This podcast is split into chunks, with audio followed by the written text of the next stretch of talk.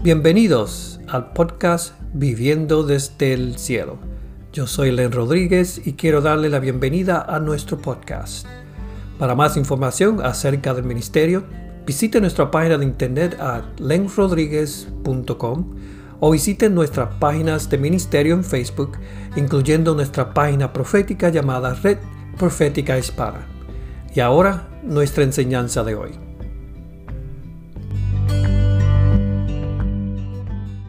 Hoy tenemos a nada, más y nada menos que el licenciado Miguel Méndez. Miguel, ¿cómo estás? Bien, bien, bien, Lens. Espero que te encuentres bien tú también esta noche. Así que Dios te bendiga y Dios bendiga a todas las personas que se están conectando a este live en, esta noche. Bendiciones. Qué bueno, me reí porque iba, iba, iba a decir algo que, no sé si era profético, ¿verdad? Este, no, sé, pero me, aguanté esperando que venga el ángel del Señor y me diga, bendito eres entre todos los hombres, dale esa palabra a Mr. Mr. Miguel So. Ok, so cuéntanos que, hace tiempo que no, te vemos ni sabemos. Cuéntanos qué estás haciendo. Viste, tienes un recortito nuevo. Creo que la otra vez no, no, no la otra vez no tenías melena, ¿verdad? No, que no me acuerdo. cuéntanos. Puede ser que haya nacido más pelo, güey. Bueno, nada, este, ¿qué te puedo decir? Hemos estado bien ocupados, este, en tanto los ámbitos, este, personales, familiares, este, empresariales y ministeriales también. Hemos estado continuamente, por lo menos acá en el área de, de Arecibo, en la iglesia que, me congrego, en Abba Pater Church, hemos estado continuamente este, evangelizando, llevando palabra, trayendo, ¿verdad? Este, de alguna manera lo que eh, se, se, refleja en el cielo acá en la tierra y hemos estado trabajando fuertemente por la familia, por la, por la ciudad, por lo que Dios ha hablado. Este, incansablemente hemos estado allí en la plaza llevando ¿verdad? oración, intercesión, creyendo en lo que Dios sigue hablando, ha prometido para Puerto Rico y para Arecibo. Y seguimos allí, este, se han unido muchas iglesias. Hemos estado ¿verdad? en un tiempo donde creo que la unidad y la unanimidad de la iglesia va a ser tan tangible porque lo que Dios ha hablado, ¿verdad? Tanto para Puerto Rico, el área de Arecibo, sobre un, avivamiento como nunca antes. Así que nos, nos paramos en esa palabra creyendo que Dios hará algo en la ciudad, hará algo en la iglesia y sobre todo en la nación. Y, y empresarialmente creyendo en la palabra que el Señor nos ha depositado, hemos estado trabajando fuertemente también, este, creyendo de que la semilla que uno, ¿verdad? Siembra, siempre va a traer frutos respecto a lo que Dios quiere trabajar y a medida que uno como empresa dedique su empresa a, Dios, creo que Dios se va a manifestar de forma grande y poderosa. Y creo que todo lo que hacemos lo hacemos por Él, para Él. Y eso ha sido más o menos ese, ese, ese ámbito en el familiar, ¿verdad? Las niñas siguen creciendo. Ya Maya está a los cuatro años, Andrea está con un añito y tres meses, así que la dinámica es bien interesante en la casa, desde que uno se despierta hasta que uno se, acuesta, pero le damos gracias a Dios, nos hemos... Ah, no, no digo, me imagino, especialmente los nenes cuando están creciendo son... Eh, mira, mi, la nena mía se mudó de acá de, para acá de, de California, que tiene, tiene su hija, y se quedaron aquí en mi casa por dos meses y medio y tener una, una bebé en mi casa hace tiempo largo.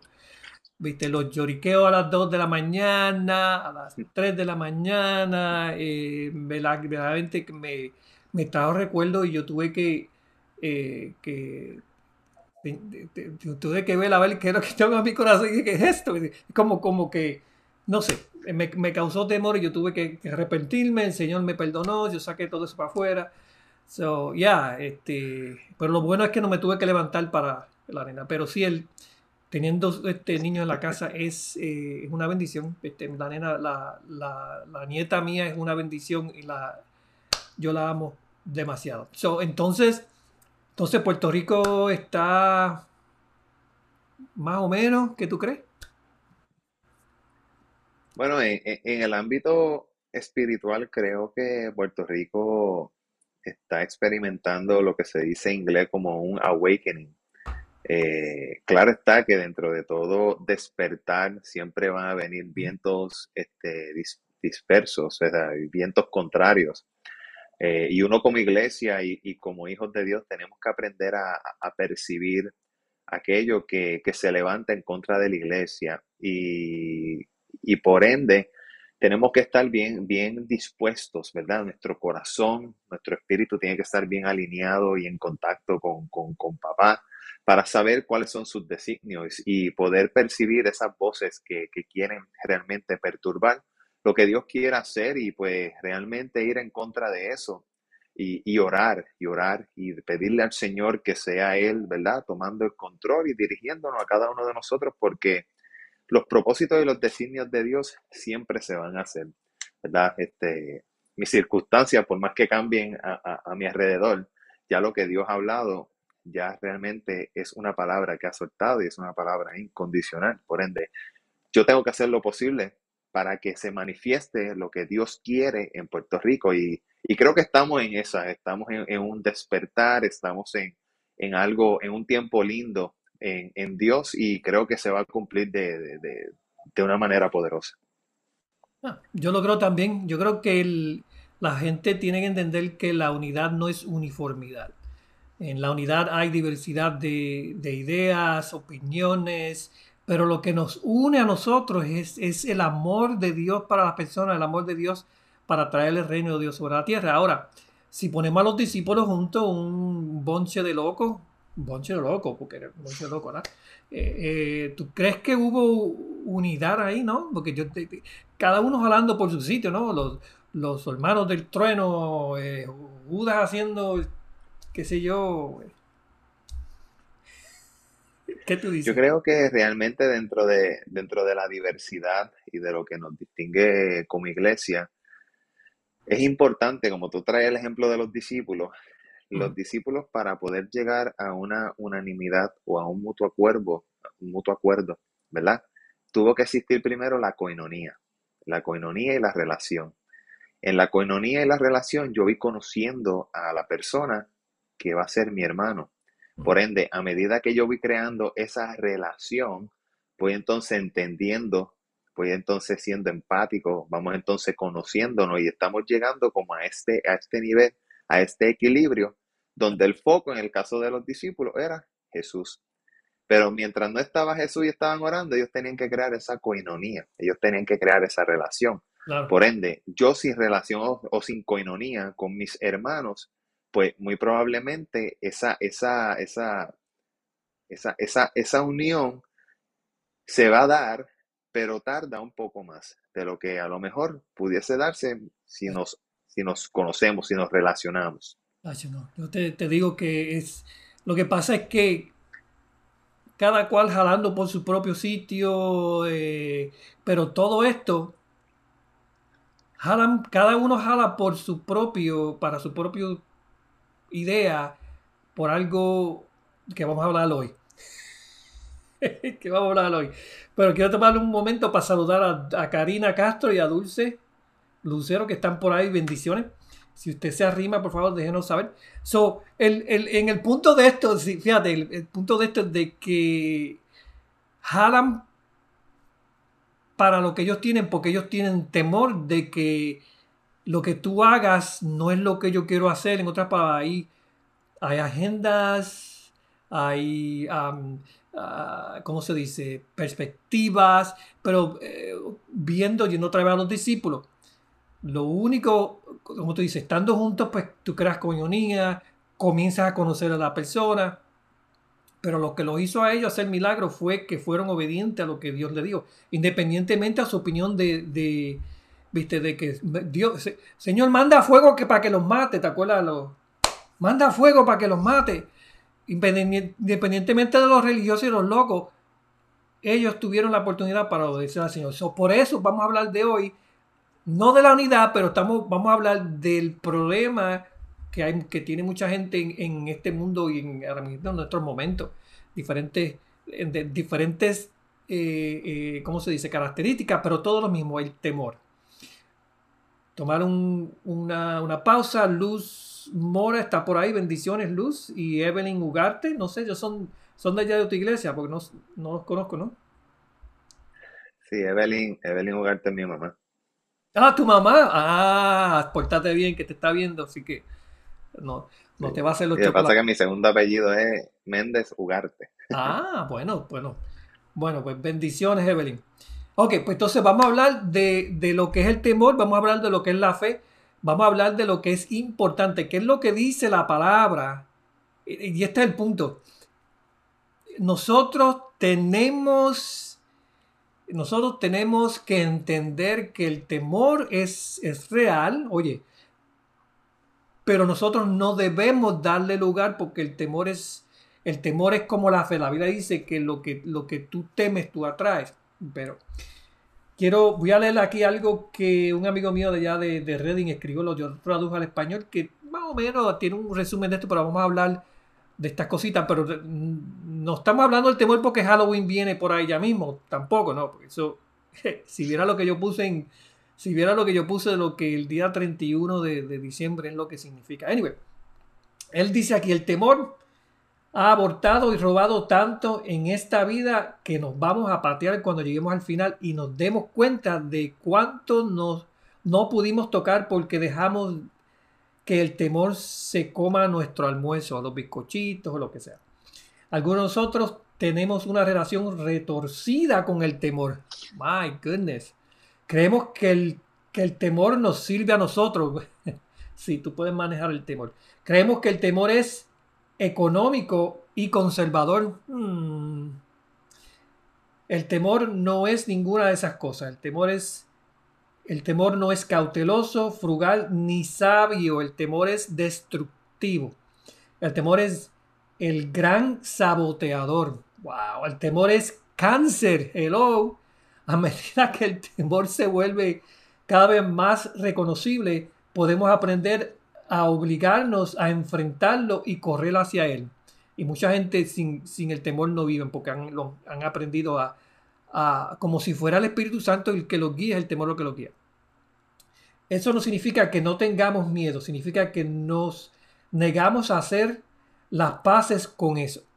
Al evaluar nuestra relación con la teología, descubrimos que hay un miedo, un temor en todo ese bizcocho, como dice el, como dice el muchacho aquí lo cual es incómodo cuando la Biblia nos dice que Dios no nos dio un espíritu de temor. Vamos a hablar de eso más tarde. Dice el espíritu de poder, amor y una mente sana nos dan la capacidad de enfrentar nuestro lente teológico y descubrir la verdad al enfrentar lo que se nos ha dicho que debemos de temer. acuérdate que hablamos uh, diferentes cosas de que el, tenemos que tenerle temor a esto, tenemos que tener a otro, temor al COVID, temor a, estas cosas. ¿Qué tú crees de eso? Pues yo entiendo que realmente hay, hay dos tipos de temor, ¿verdad? Está el temor a Dios y está el temor que se puede conceptualizar como un tipo de miedo.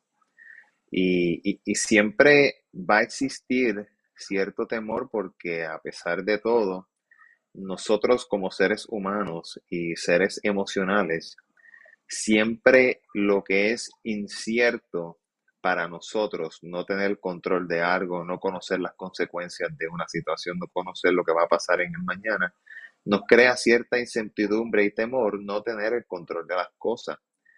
Por ende, al yo no tener control de las cosas, hay un temor que realmente de la única forma que yo puedo manejarlo es a través de la fe.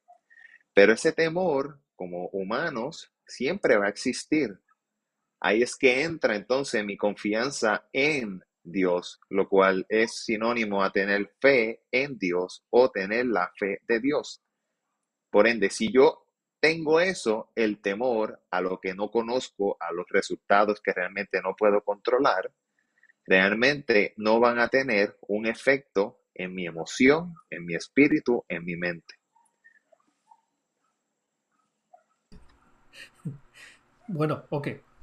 Ok, vamos, tengo aquí la descripción de lo que, la definición de lo que es el temor, el miedo.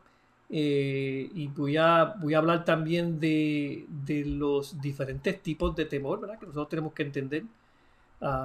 dice aquí el pastor Naón dice, el temor se suscita cuando pensamos en hechos futuros que no sabemos ni, ni algún día sucedan, como estabas diciendo. Ok, so el temor, la definición dice, el temor, el miedo uh, que se siente al considerar que algo perjudicial o negativo ocurra o haya ocurrido. Algo de padecimiento físico. Mm. Sospecha de que algo es malo o puede conllevar un efecto perjudicial perjudicial o negativo. Es, o también yo diría que es el, el como tú estabas diciendo, es, es el sentido de incertidumbre. De, de como te tiraba una curva, tú ahí te, te quedaste. Ahora, si tú puedes, si tú puedes tener control de la situación, tú no tienes temor. Porque tú controlas. En, cierta manera, no necesariamente. Este, si vamos a, déjame buscar aquí la palabra. Génesis, Génesis 12, Génesis capítulo 12, ¿verdad? Habla sobre la palabra que Dios le dio a, Abraham, ¿verdad? Que cuando Dios llama a Abraham, Él le dice, vete de tu tierra este, y de tu parentela y de la casa de tus padres a la tierra que te mostraré. Esa, esa, esa ciudad que Dios le había mostrado a la tierra era Canaán. Entonces le dice, y haré de ti una nación grande y te bendeciré y engrandeceré tu nombre y serás bendición. O sea, la promesa que Dios le hace a Abraham es incondicional. O sea, no había pero ni un tal o si debes hacer lo que si era incondicional. Dios dijo haré y al decir haré es que se va a cumplir. Entonces, ¿qué sucede? Cuando en aquel entonces en Canaán estaba sucediendo que una situación bien, bien fuerte, que, que, era una hambruna demasiado grande. Entonces, Abraham tenía dos, dos, dos caminos. O se iba para la tierra de Canaán, como Dios le había dicho, la tierra que le mostraré, o se iba para Egipto, donde estaba supuestamente la tierra de abundancia.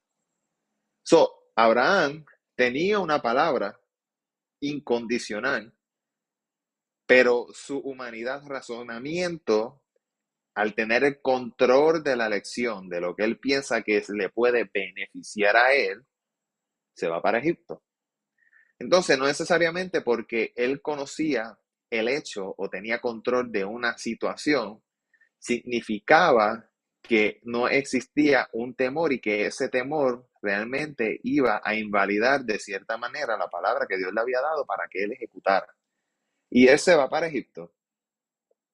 Entonces en Egipto le da otro temor. Ya no es la hambre, ahora el temor es que Saraí, su esposa, a él lo mataran porque era su esposa. Entonces él se presenta, a Sarai como su hermana. ¿Para qué? Para poder sobrevivir. Y usted dirá, diantre, pues Abraham es un egoísta, porque solamente pensó en sí mismo. De cierta manera, sí. Pues cuando él llega allá, Sucede, llega a Egipto, Sarai este, dice que eh, era de, hermosa, de hermoso semblante, este, y, en ese caso, pues se va a morar a Egipto. Entonces, creo que el versículo dice, creo que es el, el, el, 14, y aconteció que cuando entró Abraham en Egipto, los egipcios vieron que la mujer era hermosa en gran manera. También la vieron los príncipes de Faraón y la lavaron delante de él. Y fue llevada la mujer a casa de Faraón e hizo bien a Abraham por causa de ella. Y él tuvo ovejas, vacas, asnos, siervos, criadas, camellos, bueno, mas Jehová hirió a Faraón. ¿Por qué hiere Jehová a Faraón? Porque había una promesa incondicional a pesar de que Abraham metió las patas. Se iba a cumplir. ¿Por qué me has hecho esto? Le dice Faraón. ¿Por qué me declaraste, verdad? ¿Por qué no me declaraste que era tu mujer? ¿Por qué dijiste, es mi hermana, poniéndome en ocasión de tomarla para mí por mujer? Ahora pues sea aquí, tu mujer y tú, tómala y vete. y se llevó todo. O sea, a pesar de que él tomó la, la, decisión incorrecta por temor, a pesar de que dice que Saraí su, es su hermana por temor, Dios aún así, por darle una promesa incondicional, lo libra y lo lleva entonces de vuelta a la tierra donde la había indicado.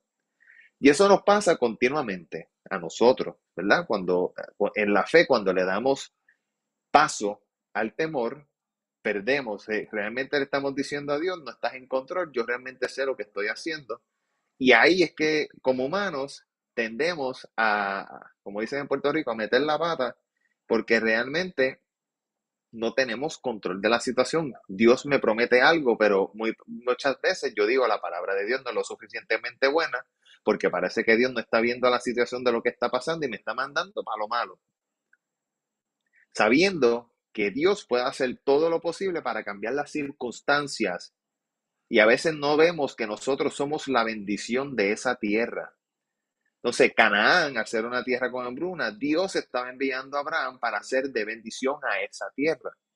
De la misma forma que nosotros como cristianos, en el lugar que estemos en el mundo, somos la bendición de esa tierra. Ahora, de parte de nosotros, creemos que somos la bendición o las circunstancias que nos rodea realmente nos confunde y entendemos hacer cosas diferentes pensando que son para Dios cuando no están trabajando para Dios y lo que Él quiere hacer. Entonces lo que está diciendo es que nosotros tratamos de ayudar a Dios. Sí, lamentablemente Dios realmente lo que requiere de nosotros es que ejecutemos, hagamos lo que Él nos pide. Exacto. Punto y se acabó. Y, realmente es, los otros días estaba yo en, mi trabajo y está esta dinámica de montar este, es un ejercicio de calidad y teníamos que montar este, este Lego. Y las instrucciones eran claras. Monta uno, dos y tres. Pues entonces nosotros a veces tendemos a overthink, a sobrepensar las cosas. Cuando Dios lo que te dice es, ve de punto A a punto B. Pero señores, el punto A y el punto B será una línea recta. ¿Acaso habrá una curva? ¿Acaso habrá una piedra que vaya a tropezar? Pues entonces déjame ver cómo entonces trabajo esto. Si viene la situación aquí y allá, entonces pues mira, Dios te mandó que fueras de punto A a punto B. En ese trayecto Dios te va a guiar, te va a dar las herramientas. Así que no temas, porque cuando Él te dice ve a punto B, es que Él ya te ve allí. Pero tú todavía estás en A. So, aún tú no te ves allá, pero ya Dios te vio allí. So, hay que confiar sabiendo que la instrucción que Dios dio se va a cumplir de forma correcta. Y eso, y ese es el, punto importante, que lo que Él dice, lo va a hacer. Nos toma a nosotros el momento, la, ¿cómo se dice? El acto de nuestra voluntad para decir, déjame entonces dejar de pensar analíticamente en lo que yo, cómo lo puedo hacer y déjame tratar de hacerlo en la forma que Él me está diciendo para, para entonces poder hacerlo. Ahora. Sí, y yo te digo una cosa, este, para mí, o sea, y la gente dirá, ah, con la boca es un mamey. O sea, yo nunca te voy a hablar de lo que no he vivido, de lo que estoy viviendo y posiblemente pueda vivir. Y de lo que estoy hablando prácticamente es aún algo que yo vivo. Cuando tú tienes la, no, no tienes la, la, certeza de la palabra que Dios habló sobre tu vida, y eso estoy hablando mi testimonio sobre mi vida, al día de hoy, yo no, yo, yo a lo mejor estoy como humano pensando, Señor, lo que la palabra que tú hablaste se tiene que cumplir en el 2021. Dios no dio palabra, ni fecha, ni hora. Dios cuando te da fecha y hora específica se cumple, como lo hizo con mi segunda hija. Dios en una profecía me dijo, en 24 meses estarás aguantando una hija. El diente se abre, específico, y se cumplió la palabra. 24 meses. Ahora, la palabra que me dio sobre, vamos a poner en este caso, la empresa. Vas a tener una empresa donde realmente no sin número de cosas. Él no me dijo para el año 2022, para el mes de agosto, a mediados del día 17, a la 1 y 30 de la tarde, estarás viendo el rompimiento millonario de tu contrato con esta compañía. Ah, y hay una expectativa ahí. Exacto. ¿Ves? Exacto. So, es lo mismo que como estamos hablando de que nosotros no tenemos que alterar ni, ni, exagerar lo que, lo que el Señor nos está pidiendo cuando nos dice que confiemos en Él, lo que Él, como tú dices, nos da. Él nos dice a nosotros lo que Él va a hacer. Nosotros tenemos que asociarnos con lo que Él está haciendo. No nos está diciendo que, como lo dijo a, Moisés, vete, háblale a la roca para que saque algo. Pues entonces Él quería hacerlo quizás este trambótico, coger la, la, vara y le metió, le, le, pegó con otras palabras, que él quería hacerlo de la forma que él pensaba que era mejor. Ahora, lo mismo como estamos hablando, ah, me acuerdo que eh, la vez que el Señor me dijo que, que orara por esta señora que estaba en la silla de ruedas, yo lo dije unas cuantas veces, que en mi, yo, yo, yo te estaba, yo tenía temor, tenía temor porque yo decía, era imposible, era imposible, yo no puedo hacer nada. Entonces ahí fue que el Señor me dijo, ¿por qué no mejor eh, eh, comienzas a hacerlo de la forma que te estoy diciendo para ver, para ver hasta dónde te llevo o lo haces a tu manera para ver hasta dónde tú llegas. Entonces ahí fue que yo decidí hacerlo de lo que él me estaba diciendo y claro, la señora salió de la silla de ruedas, este, Sara. Ahora, hablando de los tipos de miedo, eh, claro, no, no están en orden ni quizás estos sean los únicos o sean los, los que son. Está el, dice, dependiendo de si el estímulo que provoca el miedo existe o no, este puede ser el miedo real. Es el miedo real hace referencia a un tipo de miedo que se construye a partir de componentes reales. Pues, se está cayendo el puente, ¿no? Pues componentes reales. ¿Tienes miedo real o no? Miedo irreal o irracional. Así el miedo irreal tiene su origen en un pensamiento imaginario distorsionado, catastrófico que esto yo lo puedo decir, que a veces cuando el diablo nos, nos dice que nosotros no podemos hacer algo, nos pone nuestro pensamiento y ya tenemos el temor, un temor irracional de que yo no voy a hacerlo porque no se puede hacer. Hay otros, hay otros que podemos hablar de eso, ¿no? Ese, ese, ese es el engaño, realmente ese es el engaño que, el infierno te va a, traer y, el enemigo es un experto ah, tratando de engañarnos. Él es un experto y nosotros caemos en la mentira. a conciencia o inconsciencia. Mm, mm, no, claro. Pero dice aquí que este, en, en, muchos casos este tipo de miedo o temor puede transformarse en una fobia. ¿Ok? Ok. Dice eh, miedo normal. El miedo normal es aquel que tiene un carácter adaptivo y se presenta ante un estímulo que puede ser dañino para la persona. Ok, no vamos a entrar en detalle esto, solamente estoy dando los titulares de lo que encontré en el internet y me está, me está un poquito raro y gracioso, ¿no? Eh, miedo patológico, que este tipo de, miedo se activa aunque no haya peligro y puedes prolongarse indefinidamente. Ah. Miedo patológico, eso me suena como el miedo al, virus. Ok, seguimos. Miedo físico. Miedo físico es el temor a sufrir sensaciones dolorosas derivadas con estímulo externo real o imaginario. Okay. Miedo social, y ya esto estamos entrando en, en estos miedos sociales, eso quizás ya tiene que ver en algo quizás de que tenga que ver un poquito en cuanto a enfermedad mental. Esto es mi opinión. Dice, este tipo de miedo ocurre en respuesta a un estímulo externo que se integra a nivel social. Se caracteriza por aquellas situaciones en las que las personas sienten que puede ser ridiculizada o piensan que serán juzgadas y ridiculizadas por los demás. Bueno, vemos eso en todos lados. Miedo metafísico. ¿Okay? El miedo metafísico es un miedo que tiene su origen interno y no se nutre de fuentes empíricas. su casa las conocen. Ok, miedo a la incertidumbre. Hello. Miedo a la incertidumbre es un miedo que ocurre cuando nos cuesta visualizar el futuro que queremos. Creo que estás hablando de eso. Miedo al compromiso. Yo creo que hay muchos muchachos por ahí que están en, en eso. Deberían tomarse una pastillita tipo de miedo se presenta principalmente en las relaciones de pareja. Eh, hace referencia al sentimiento o emoción de miedo que se experimenta al ver que la vida de uno se entrega a la otra persona. Eh, Entonces este es el interesante, estoy hablando con... Este es el interesante. Complejo de Jonás. Lo dejo ahí, no entro en, no entro en detalle. miedo, compruebo, que miedo a ser descubierto. Yo tengo que, yo, yo soy, yo soy bien introvertido, yo no tengo, yo soy humilde, yo no, yo no tengo que estar diciendo nada de eso.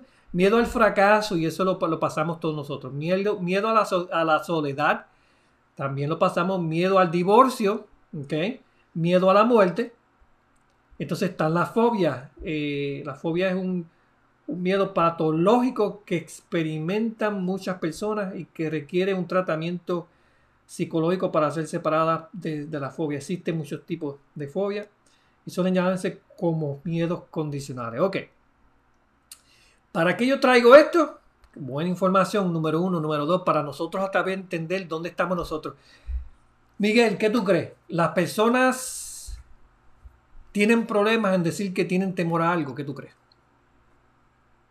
Bueno, eh, en, la vida, ¿verdad? Y, y hablándote, este, no soy psicólogo, pero pues las experiencias que he tenido, ¿verdad?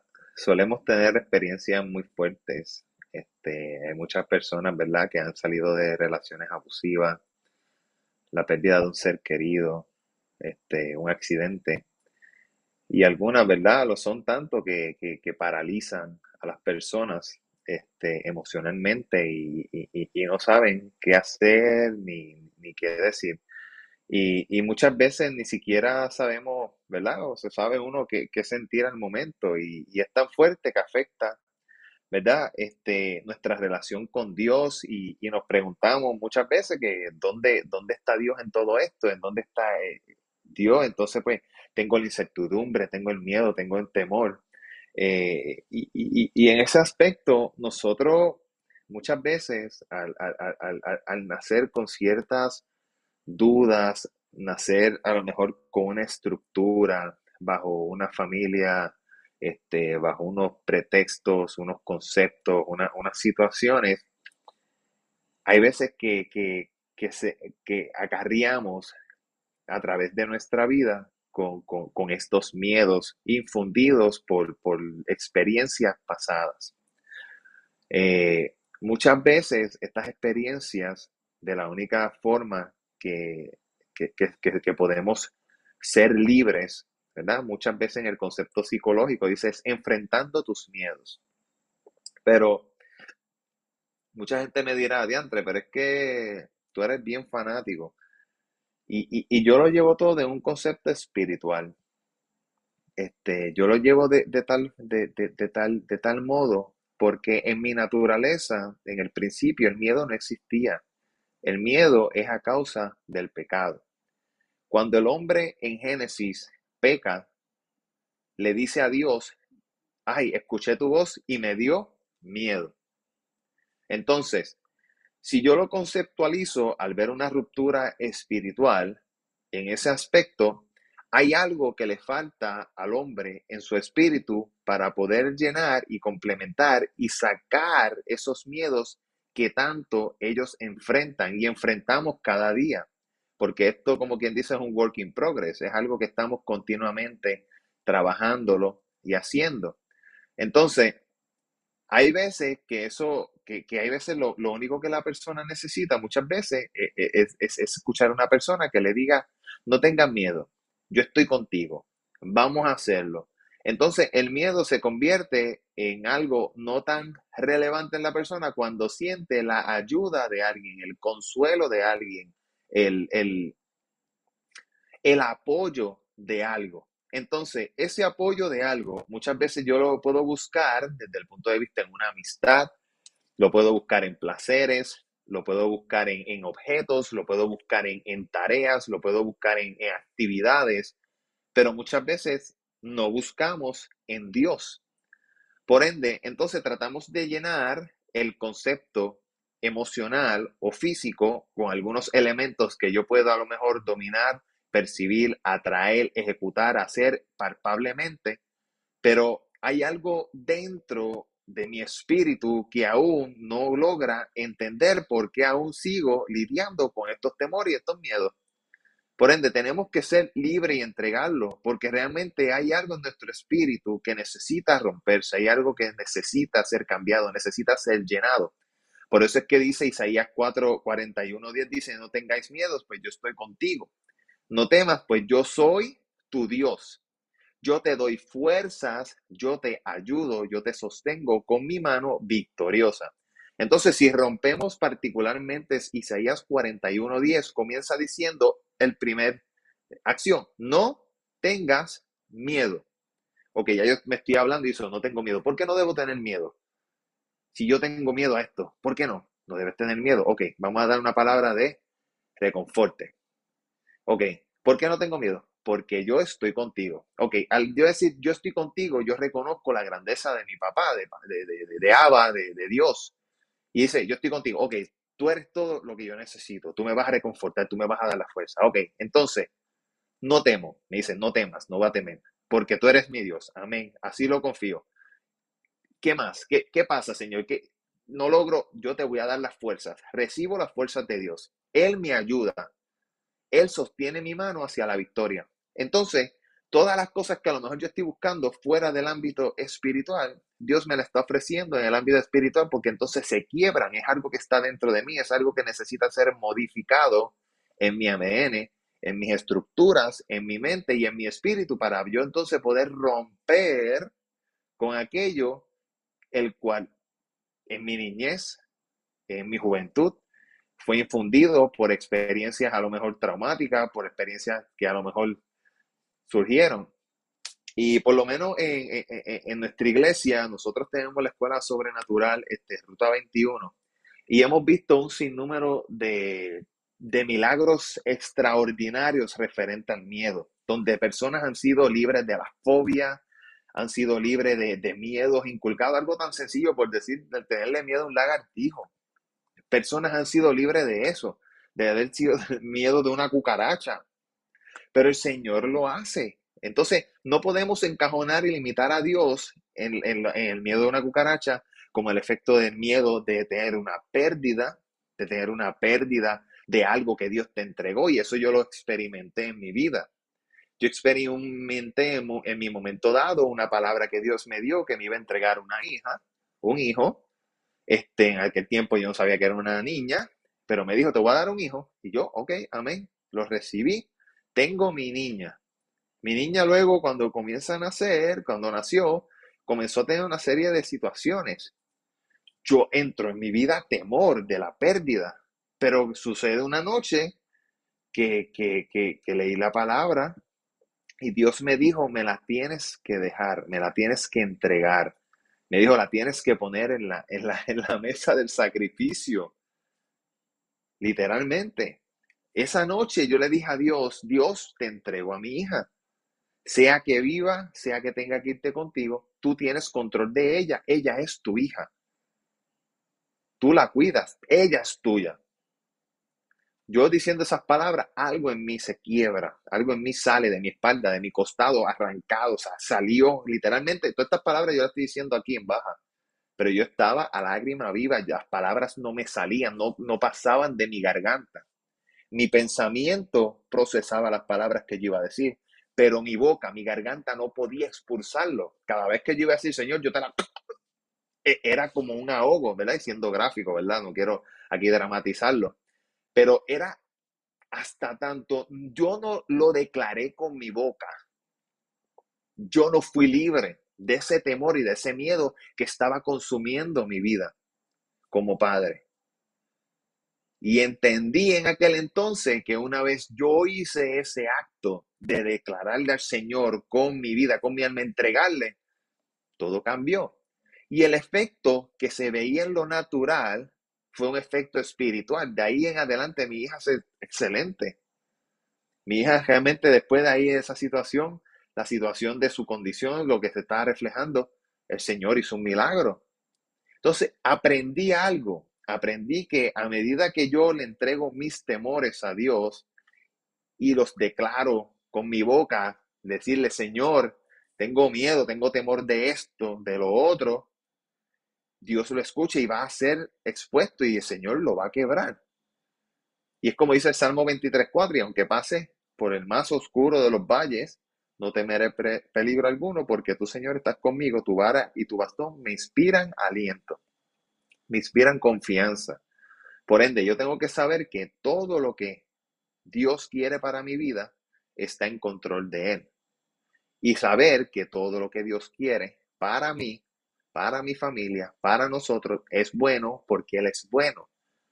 Dios no puede desear el mal para una persona porque no está en, su naturaleza. No, exacto. Eh, interesante, es interesante el, punto de, que tú tienes que tú tienes tú tienes que decir que tú tienes temor o tú tienes miedo. El Señor lo sabe, pero quiere que tú realices dónde tú estás para que entonces te, pueda dar la mano cuando, cuando se está hundiendo vino Pedro que en, el agua. El Señor me dame la mano, lo sacó. Ahora, segunda de Timoteo. Eh, y, quiero compartir algo, Len. No, sí, dale, sí. Realmente Dios conoce la condición en la que yo estoy, pero no es hasta tanto yo me hago consciente de la condición, es que yo no, no puedo obrar a mi favor porque no estoy exponiendo la situación para ser libre. Yo entonces me estoy dejando llevar, dice, este expreso, te lo menciono, te lo digo, por eso es que la oración es tan poderosa. Por eso es que en la intimidad, en el área del secreto, donde estás tú y Dios, donde solamente Dios ve tu desnudez, ahí es el lugar donde tú tienes que exponer todo. Y a veces necesitamos de un altar, a veces necesitamos de fulano, sutano, el evangelista, el apóstol, el profeta, a que venga a liberarme cuando la liberación más extrema y más fuerte es en el uno a uno, en la intimidad, en la oración, donde tú y Dios se están relacionando. Y no hay nada más poderoso que eso. Y eso es, y eso es relación. Y eso es relación. Dios conoce nuestro corazón, pero como tú dices, Dios no puede obrar en mi vida a menos que yo entienda y realice el problema. ¿Cuál es el problema del temor? Okay. Segunda Timoteo 1.7 dice, porque Dios no nos ha dado espíritu de... Dios no nos ha dado un espíritu de temor. Dice en, la versión de este Passion Translation, sino, sino el Espíritu Santo te da gran poder, amor y dominio propio. si el Señor no nos ha dado un de espíritu de temor, entonces, como dice en 2 Corintios 3:17, donde está el Espíritu de Dios, ¿qué dice? ¿Dónde está el Espíritu de Dios? Está paz. Hay libertad. En otras palabras, sí, hay libertad hay que encantarte el corito. Este, so, si Dios no nos ha dado un espíritu de temor, es porque el temor es el que, el que te encadena. Dice que donde está el espíritu de Dios hay libertad. Eh, como tú dices, cuando, trayendo el punto que bien lo representaste en cuanto a menos que nosotros le digamos a Dios cuál es el temor,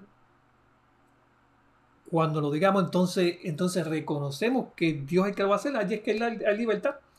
Dice Salmo 56, 3, dice salmista, en el día que tengo miedo, yo confío en ti. La pregunta es si, si nosotros hacemos, si nosotros hacemos una autoevaluación de las de cuántas veces nosotros hemos experimentado temor en una hora. ¿Qué tú crees que será el por ciento? Sería bastante alto. Eh, es algo que, ocurre al instante, desde que te levantas. Claro. Eh, eh, yo digo que el por ciento versus la frecuencia, este, la frecuencia realmente es el, elemento que me, que me, que me triguea, como decimos en Spanglish. El por ciento, el cual yo voy entonces a experimentar en mi vida. O sea, la frecuencia que yo permita que el miedo me invada, el por ciento va a ser más alto de yo experimentarlo. Yo desde que salgo de mi hogar, estoy eh, prácticamente en peligro porque yo no sé un vehículo que venga, la situación, que haya un cohete del cielo, que haya un meteorito, sea lo que sea, un rayo. o sea, son, son múltiples los factores que pueden ocurrir. Entonces, si tú sales con ese miedo y no te encomiendas al Señor, tú constantemente vas a tener la, la, la, como decimos en Puerto Rico, en, el Spanglish, en la jerga, la perse, de que algo te va a pasar. Exacto. Entonces, si piensas en que algo te va a pasar siempre, ay, me va a pasar esto, me va a pasar esto, me va a pasar esto, y no confías, entonces Dios tiene control de mí, Dios me va a cuidar de. Entonces ya son dos tipos de pensamientos distintos. Entonces por eso es que la palabra dice que, que, que modifiquemos nuestra forma de pensar. Claro, hay, hay, hay, gente que le llaman a eso el discernimiento de espíritu, yo le llamo la sospecha. Decir de que oh, te va a pasar algo si no vas allí o si no vas, en otras palabras, que, que es como tú dices, si, si yo salgo de mi casa pensando de que me puedo resbalar saliendo de la casa y, me llevó que y me fui con el Señor, si yo salgo con esa con ese temor, en otra palabra, yo no tengo confianza en Dios.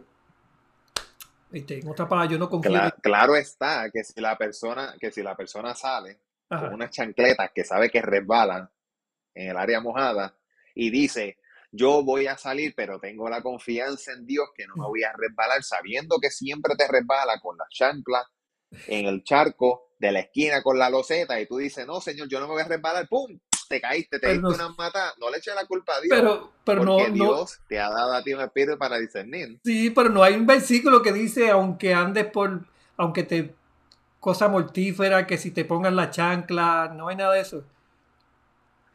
Sí, lo que pasa es que ahí, ahí encierra una condición. Exacto. Me dicen, Miguel, te voy a dar esta agua, esta agua Perrier, Ajá. pero es lo único que hay de agua y está envenenada. Yo voy a decir, ah, padre, en el nombre de Jesús, cosa mortífera. Ejo. No, Sarón. Dios te ha dado a ti un intelecto y una sabiduría, sabiendo que está envenenado, tú no te la vas a beber. Ajá. Sabiendo la confianza. Sí, Dios te dio la confianza de que eso realmente tú oras y dices, pero ¿está a conciencia o no está a conciencia? Exacto, exacto. Entonces, en la conciencia de algo, sabiendo las consecuencias de algo, tú sabiendo, Dios te dio la sabiduría para discernir lo que está bien y lo que está mal. Exacto. Pero ah, si, si no es en conciencia y tú no lo sabes y alguien le puso un veneno y tú no lo sabes y tú piensas que es agua y tú le dices, Señor, bendice esta agua que va a beber para saciar mi sed, te la bebiste, la persona que está ya conciencia sabe que eso está envenenado, tú no, pero tú tienes la confianza de que Dios te cuida en Claro. todo momento. Claro, claro. O sea, que hay una gran diferencia. No, también he escuchado a Pastor Bill Johnson diciendo que el temor se disfraza en, en sabiduría. El temor se disfraza en sabiduría. Exacto. En otras palabras, no, no, exacto. So, so, en eso, eso lo vamos a tomar, lo vamos a tomar, retomar en otra, en otra ocasión, porque te- estamos.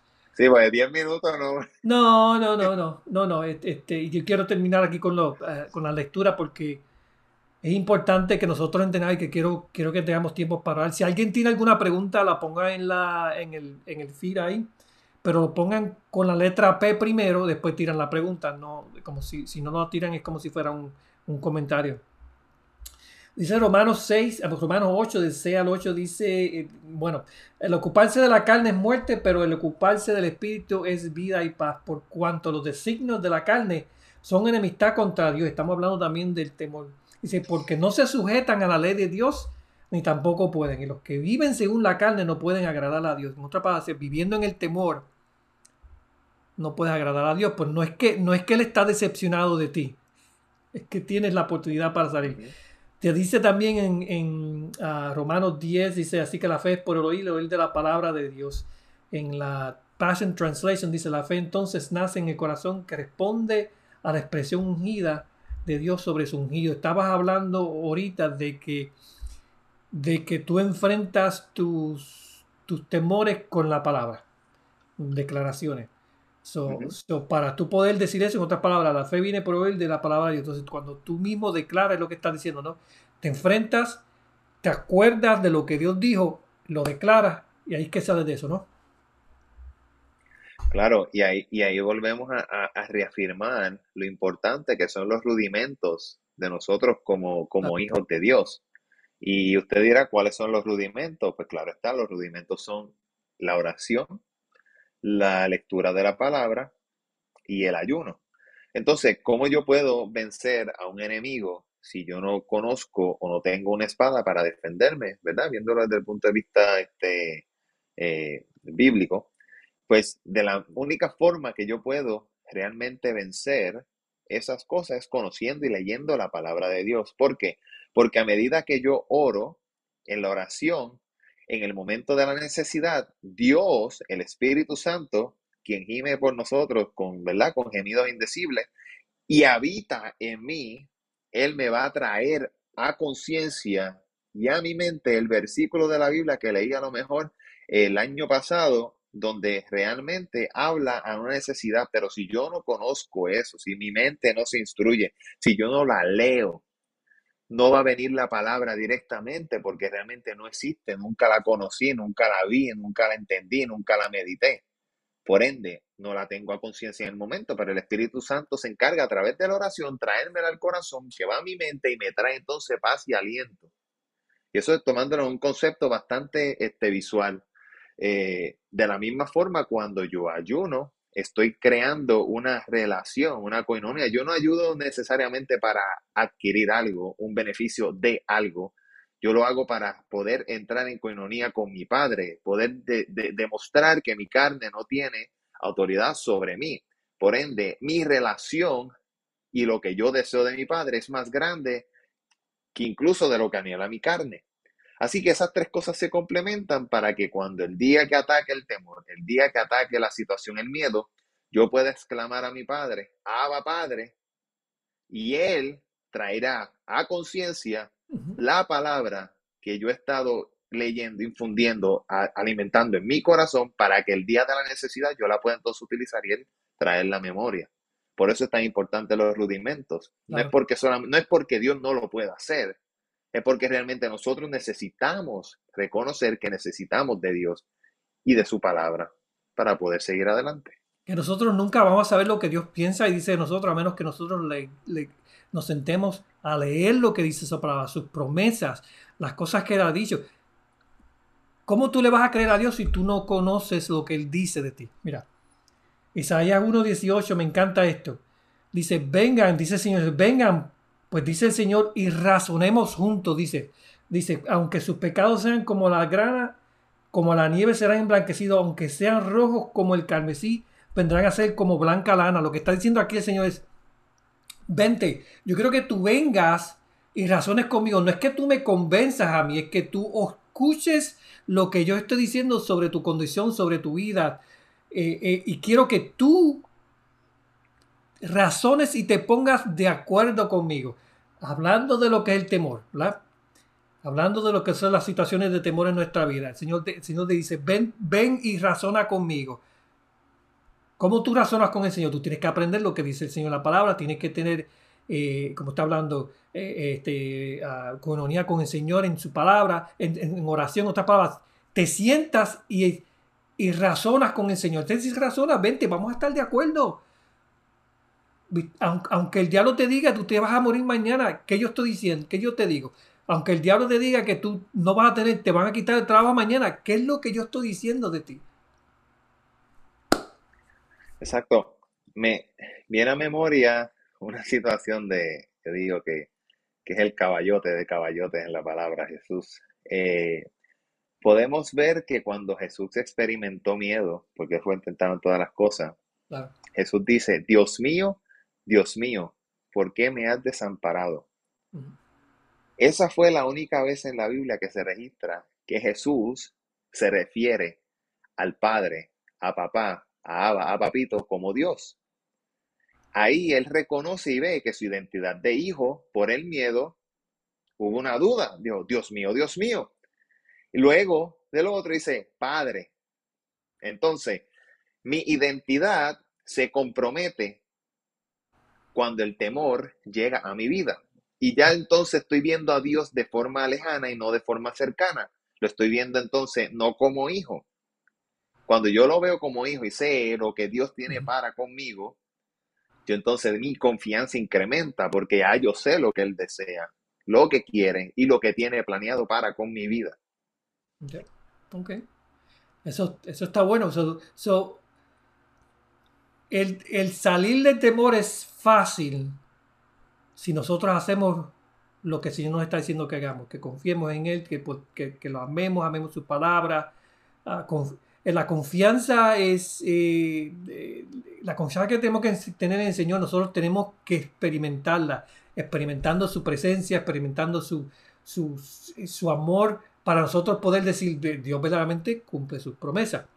Con la confianza para, para cuando el Señor te diga, eh, por ejemplo, cuando yo me mudé para acá, para Texas, lo mismo. Eh, yo no sabía que estaba esperando, no sabía, pero yo sabía que aquí era que el Señor nos quería.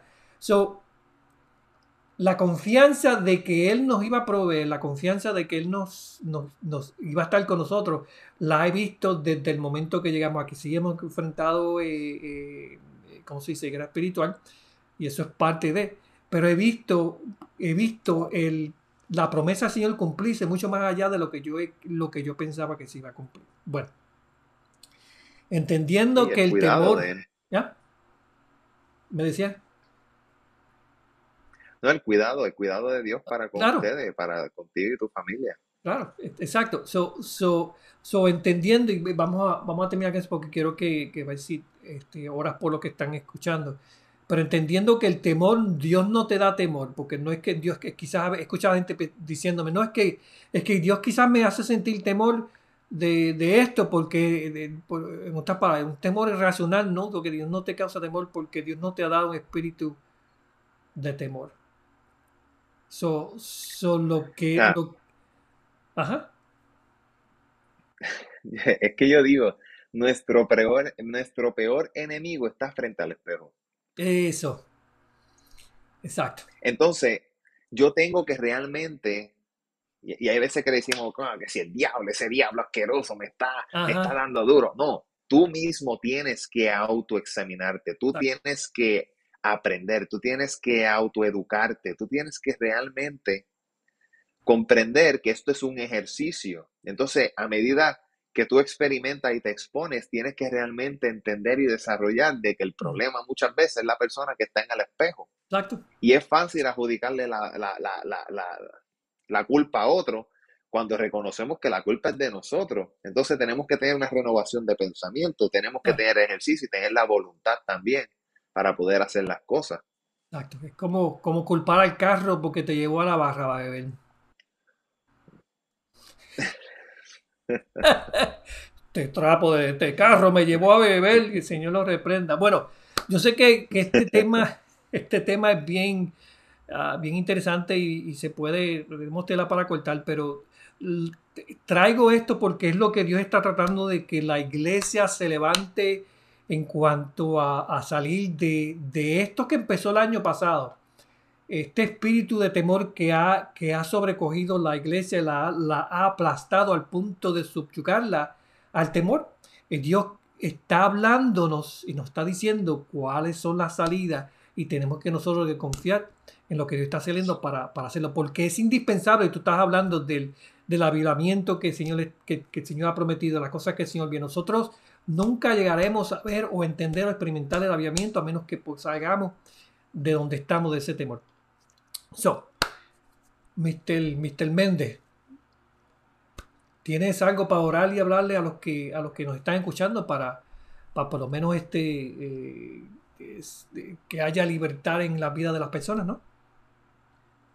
Amén, sí, sí. Y, y, yo lo que quiero que esta noche, ¿verdad? Este, las personas que nos están viendo a través de, de este live, eh, en el lugar donde tú te encuentres ahora mismo, sea en tu cuarto, sea en tu vehículo, sea en el baño, sea donde estés, sea que estás visitando a un familiar, vete a un rincón, busca un lugar seguro y, cierra tus ojos y, preséntate delante del Señor. Dile a Dios que traiga a memoria todo aquello que en algún punto de tu vida y aún en este tiempo estás experimentando como miedo, como temor.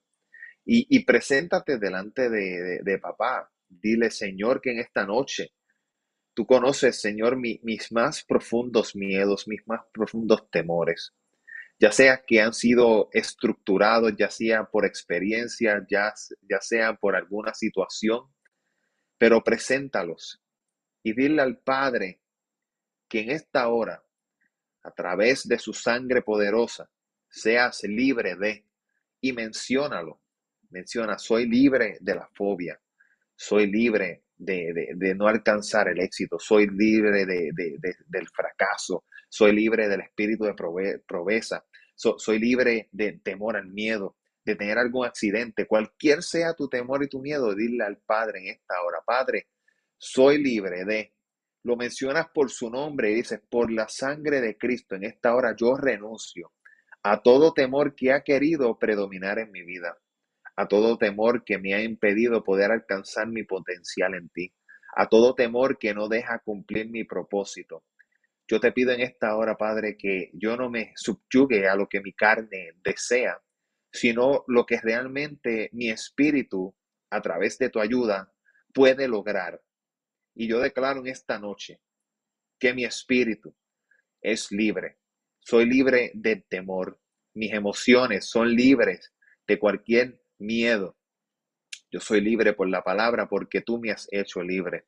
Y tu palabra así mismo lo dice que tú no, no nos has dado espíritu de temor, sino que nos has dado espíritu, Señor, de valentía.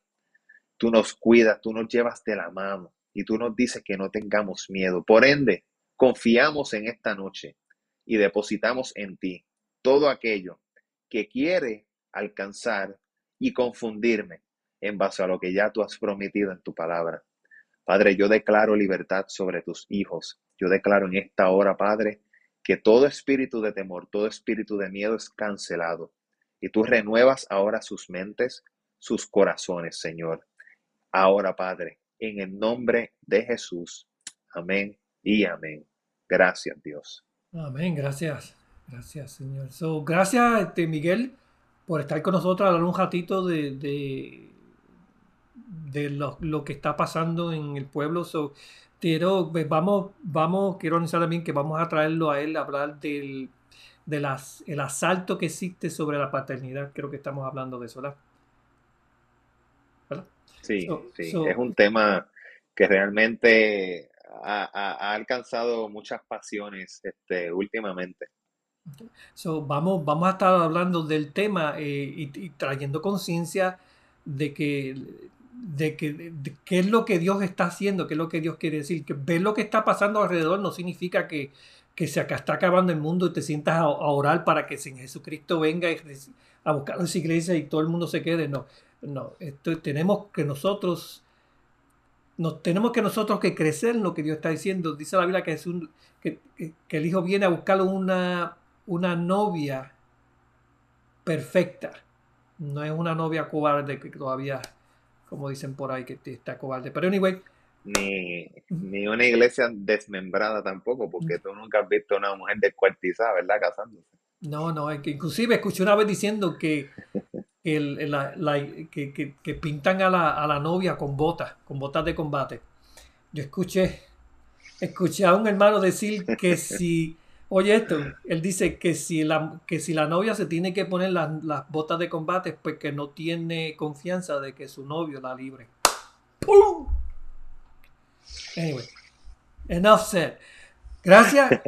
Gracias por estar con nosotros. Nos vemos la próxima vez. Bendiciones, Pastor Méndez, licenciado. Amén. Bendiciones, gracias, Len, y a todo el personal que se conectaron. Bendiciones.